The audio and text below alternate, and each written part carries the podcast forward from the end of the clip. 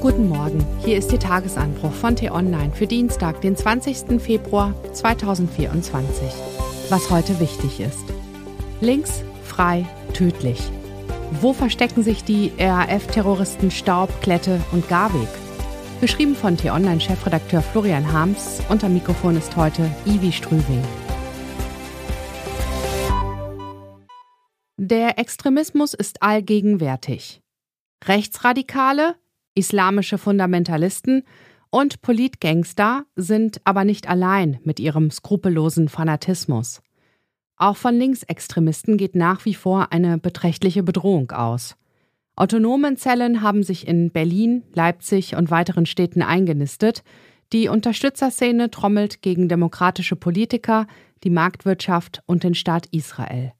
Zwar halten die Sicherheitsbehörden den linken Extremismus für lange nicht so gefährlich wie den rechten oder islamistischen, doch hat er eine lange Blutspur durch die bundesdeutsche Geschichte gezogen. Bis heute werden die Taten in linksextremen Kreisen verherrlicht und die Täter glorifiziert. 33 Morde haben die Terroristen der Roten Armee-Fraktion begangen. Neun von ihnen sind immer noch nicht aufgeklärt. Jahrzehntelang haben Ermittler in diesen Mordfällen ermittelt. Es gibt einschlägige Hinweise, aber keine Gewissheit. Sie fehlt nicht nur deshalb, weil auch einige der mutmaßlichen Mitwisser mittlerweile tot sind, sondern vor allem deshalb, weil viele Mörder der 1998 aufgelösten RAF ebenso bis heute schweigen wie ihre Helfer und Sympathisanten. Von einem Schweigegelübde wie bei der Mafia berichten Ermittler. Selbst die Motive für mehrere Verbrechen liegen immer noch im Unklaren. Ging beispielsweise der mit höchster Präzision verübte Anschlag auf den Treuhandchef Rohwedder wirklich auf das Konto der RAF oder zogen in Wahrheit ehemalige Stasi-Leute die Strippen, deren Kreise Rohwedder störte, weil er nach dem verschwundenen Millionenvermögen des DDR-Geheimdienstes suchte? Für die Angehörigen und Nachkommen der RAF-Opfer wäre es eine große Erleichterung, Gewissheit über den Hergang der Taten zu haben. Jeder ungeklärte Mordfall ist ein Dorn im Auge des Rechtsstaats und kann das Vertrauen in staatliche Institutionen untergraben. Auch deshalb hat das Landeskriminalamt Niedersachsen nun den Fahndungsdruck auf die letzten drei flüchtigen RAF-Verbrecher erhöht. Von Aufrufen, Plakaten und einem Beitrag in der jüngsten Aktenzeichen XY ungelöst Sendung erhoffen sie sich neue Hinweise, wo Ernst Volker Staub, Daniela Klette und Burkhard Garwig stecken könnten. Mehr als 160 Hinweise sind seit der ZDF-Sendung bei den Behörden eingegangen, darunter 48 Tipps über das BKMS-System, das jeder anonym nutzen kann. Seit mehr als 25 Jahren sucht die Polizei nun schon nach dem Terroristentrio. Die drei planen wohl keine Anschläge mehr, sollen jedoch schwere Raubüberfälle begangen haben, um ihren Lebensunterhalt im Untergrund zu finanzieren. Dabei feuerten sie wohl auch auf Menschen. Vermutlich waren Staub, Klette und Garweg auch für die Sprengung des Knastneubaus in Weiterstadt 1993 verantwortlich.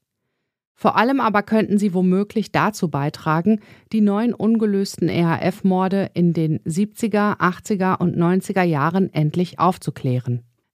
Die flüchtigen RAF-Täter sind mittlerweile im Rentenalter.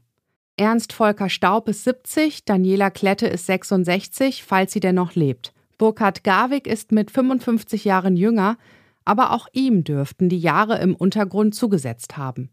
Immer auf der Flucht, immer mit der Angst vor der Verhaftung, vermutlich ohne Zugang zu Ärzten und Verwandten.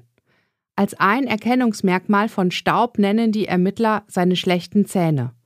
Vielleicht wäre ihre Verhaftung nicht nur eine Erlösung für die Angehörigen der RAF-Opfer, sondern auch für die Täter selbst. Was heute wichtig ist. Die Karlsruher Richter verhandeln heute in einem Rechtsstreit zwischen der Google-Dachgesellschaft Alphabet und dem Bundeskartellamt. Es geht um die Google Automotive Services, die den Kartendienst Maps, den App Store Google Play und den Sprachassistenten umfassen. Google bietet die Dienste Autoherstellern zur Lizenzierung an, allerdings nur als Bündel. So werden Wettbewerber in dem Milliardenmarkt möglicherweise gegängelt.